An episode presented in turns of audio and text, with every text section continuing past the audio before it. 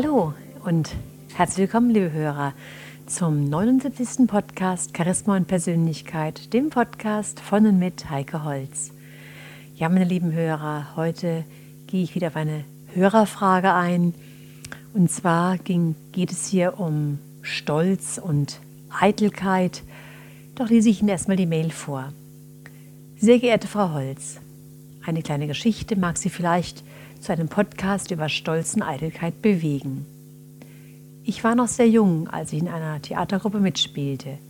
Der Hauptdarsteller spielte ausgesprochen gut und die ganze Gruppe lobte ihn für seine gute Darstellung. Aus Stolz über dieses Lob geriet der Arme aber in einen Zustand der Eitelkeit, und es dauerte nicht lange, bis ihn alle von Herzen hassten. Nun frage ich mich, wie ich selbst rechtzeitig erkennen kann, ob aus Stolz Eitelkeit wird. Welche Zeichen gibt mir die Umwelt? Welche Rolle spielt der Neid anderer? Und wie viel Stolz ist gut für mich? Herzliche Grüße.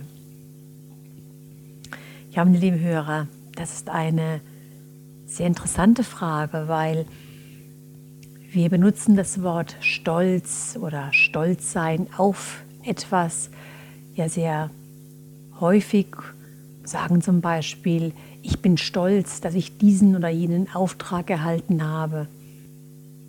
Ich bin stolz, diese oder jene Arbeit so gut erledigt zu haben. Oder wir sagen zu unseren Kindern, du kannst stolz sein, dass du in dieser Klassenarbeit eine 2 geschrieben hast. Doch wenn wir im Internet mal ein bisschen stöbern und uns mit diesem Begriff des Stolzes auseinandersetzen, dann stellen wir fest, dass das Ganze sehr kritisch gesehen wird. Doch was ist Stolz eigentlich? Stolz ist das Gefühl einer großen Zufriedenheit mit sich selbst, einer Hochachtung von einem selbst. Also entweder mit der eigenen Person oder in einem Zusammenhang einer Gruppe oder auf eine Kultur so sagt es Wikipedia. Der Stolz ist die Freude, die der Gewissheit entspringt, etwas ganz Besonderes und Anerkennenswertes geleistet zu haben oder daran mitzuwirken oder es zu verkörpern. Und ebenso wie bei Ärger, Furcht, Traurigkeit, Überraschung und Freude handelt es sich auch beim Stolz um eine elementare Emotion, die angeboren ist und nicht anerzogen. Wenn wir das Ganze mal aus der Sicht der verschiedenen Religionen sehen oder auch aus spiritueller Sicht, dann finden wir hier ganz interessante Aussagen. Für die römisch-katholische Kirche ist Stolz sogar eine Hauptsünde und sie wäre mit der Eitelkeit verwandt. Wenn wir jetzt schauen, wie Wikipedia die Eitelkeit definiert, dann finden wir die Erklärung, dass Eitelkeit die übertriebene Sorge um die eigene körperliche Schönheit sei oder die geistige Vollkommenheit, die Vollkommenheit des Körpers, des Aussehens oder die Wohlgeformtheit des eigenen Charakters. Die Grenzen zwischen der natürlichen Freude, der eigenen Liebe am eigenen Körper oder der übertriebenen Sorge um die eigene Attraktivität sind natürlich fließend. Diese übertriebene Sorge um sich selbst kennen wir auch von Nazis. Nazis ist aus der griechischen Mythologie der wunderschöne Sohn des Flussgottes Kephisos und der Lairope der sich in sein eigenes Spiegelbild verliebte. Und hier hat ja auch dann eher diese unstillbare Selbstliebe einen negativen Ruf. Im Christentum gibt es sieben sogenannte schlechte Charaktereigenschaften. Und hier wird als erstes der Hochmut mit Eitelkeit, Stolz. Und hier wird als erstes der Hochmut, Eitelkeit und Stolz genannt. Dann kommt Geiz und Habgier, dann kommt die Wollust, als nächstes der Zorn, die Wut und die Rachsucht, Dann die Völlerei, die Gefräßigkeit, die Maßlosigkeit. Als nächstes der Neid und die Eifersucht, die Missgunst. Und dann die Faulheit, die Feigheit und die Ignoranz. Das sind also die Hauptlaster, die sogenannten Wurzelsünden. Und daraus heraus sollen dann gemäß dieser Theorie die anderen Laster entstehen. Jetzt fühlt sich ja Stolz als Bewusstseinsebene im Gegensatz zu den niedrigeren Ebenen gut an und erhält viel mehr Energie bereit als die tiefer liegenden Ebenen von Scham, Apathie und Furcht. Der Scham wird hier als Gegenteil bezeichnet und wird gekennzeichnet durch fehlendes Selbstwertgefühl.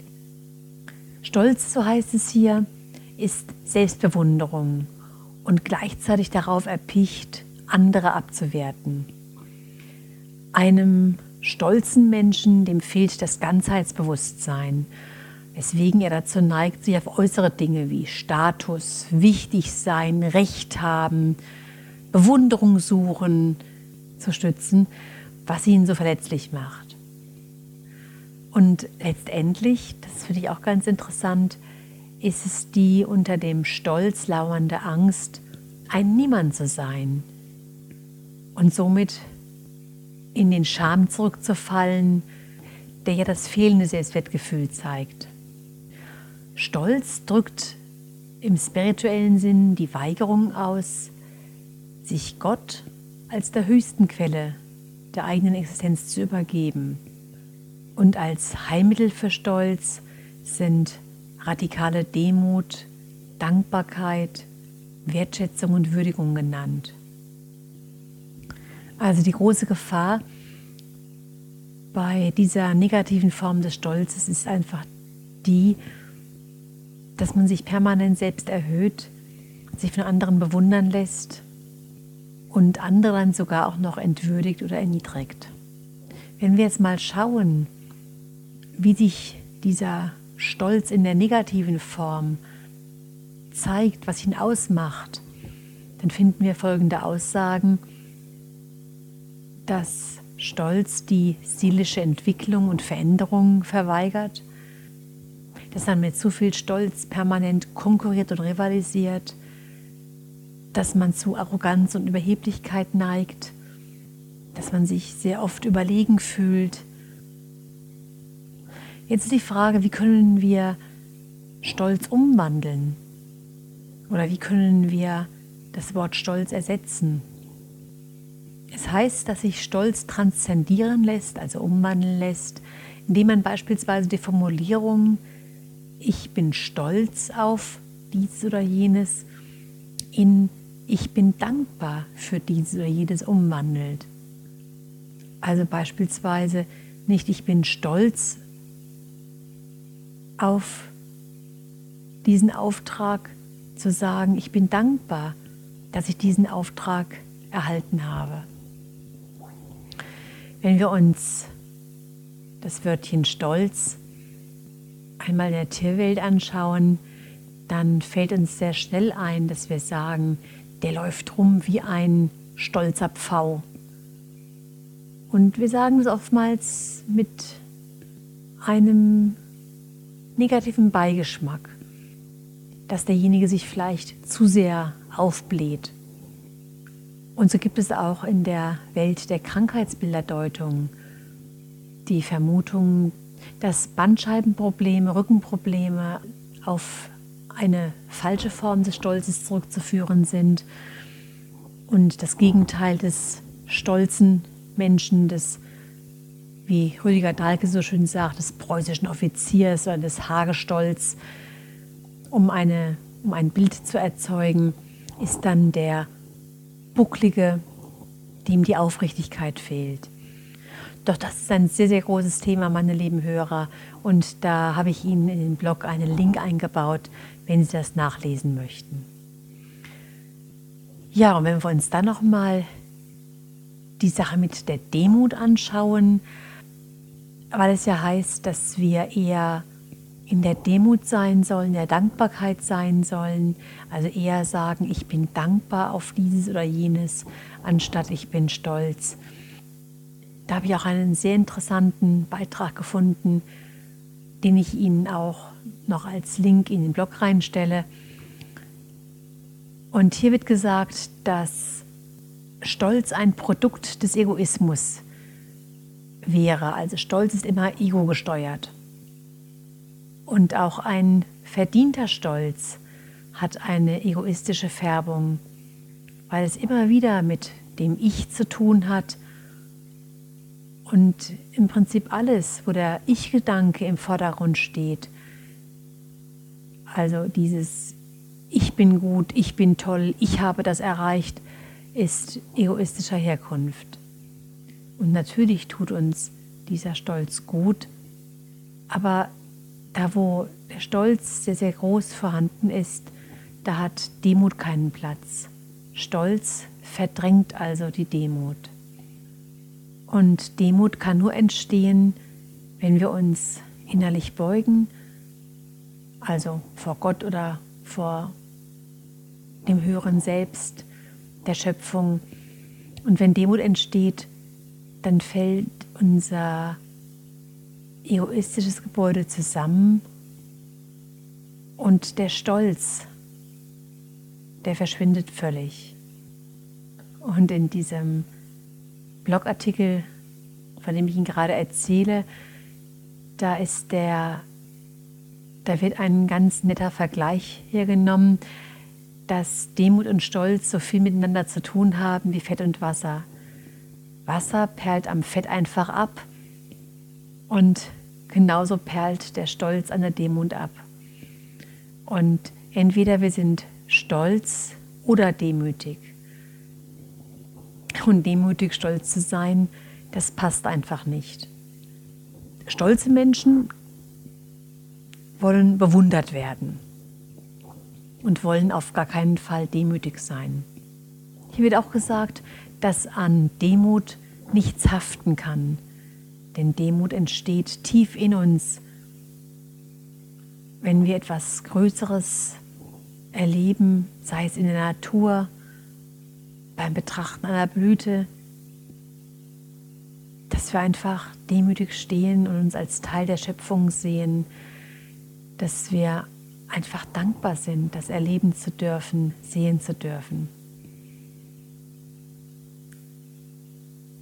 Also gerade vielleicht hier bei dem Vergleich mit der Natur, beim Betrachten einer Blüte. Wenn ich beispielsweise einen Samenkorn pflanze oder eine, eine Rose einsetze und daraus wächst dann eine Pflanze, daraus wird eine wunderbare, schöne Rose oder das Samenkorn geht auf und es wächst hier ein wunderbarer Kürbis, dann sage ich nicht, pa, ich habe diese tolle Rose gepflanzt oder ich habe dieses Samenkorn gepflanzt und da ist jetzt so ein toller Kürbis entstanden. Sondern ich bin eher dankbar dafür, dass die Natur solche wunderbaren Dinge hervorbringt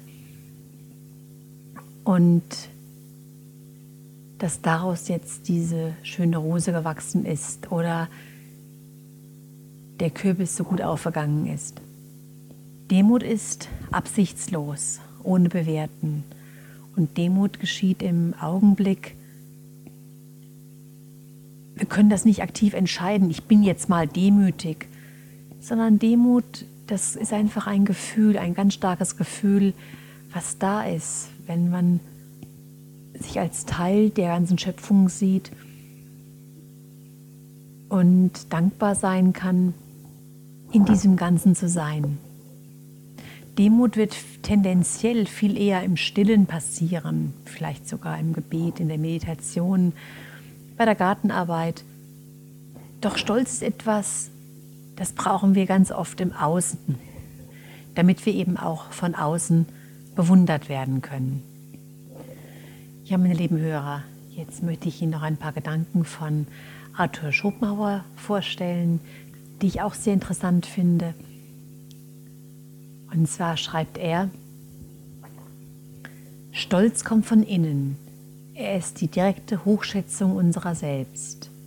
Der Stolz hat wie jedes Gefühl zwei Seiten, eine gesunde und eine krankhafte. Es liegt nur an uns, die gesunde hervorzukehren. Krankhafter Stolz macht uns eitel, überheblich im Umgang mit unseren Mitmenschen und lässt keine Großzügigkeit zu. Gesunder Stolz dagegen zeichnet sich durch Bescheidenheit aus. Wenn wir uns über den eigenen Erfolg freuen und anderen aufrichtig davon erzählen, hat das nichts mit Prahlerei zu tun. Krankhafter Stolz hindert uns oft, Dinge zu tun, weil wir zu stolz sind, um Hilfe zu bitten, wenn wir sie brauchen, oder zu stolz, Fehlschläge zu riskieren oder irgendetwas zu tun, was möglicherweise nicht vollkommen wird. Gesunder Stolz auf unsere größten Siege geht immer mit dem Bewusstsein einher, dass uns Menschen, die uns nahestehen, dazu verholfen haben, indem sie uns berieten und ermutigten. In den entscheidenden Situationen sind wir nie nur auf uns selbst gestellt. Ich habe meine lieben Hörer. Jetzt habe ich Ihnen verschiedene Gedanken vorgestellt und ich lade Sie einfach mal ein, vielleicht in der folgenden Woche einen Gedanken oder einen Satz, ich bin stolz auf dieses oder jenes, nur einmal versuchsweise zu wandeln in ich bin dankbar für jenes oder dieses. Ob sich das für Sie anders anfühlt, ob Sie ein anderes Empfinden dabei haben. Und ich freue mich natürlich auch, wenn Sie mir schreiben, wenn Sie mir erzählen, welche Erfahrungen Sie damit gemacht haben. Bis zum nächsten Mal wünsche ich Ihnen eine gute Zeit. Ihre Heike Holz.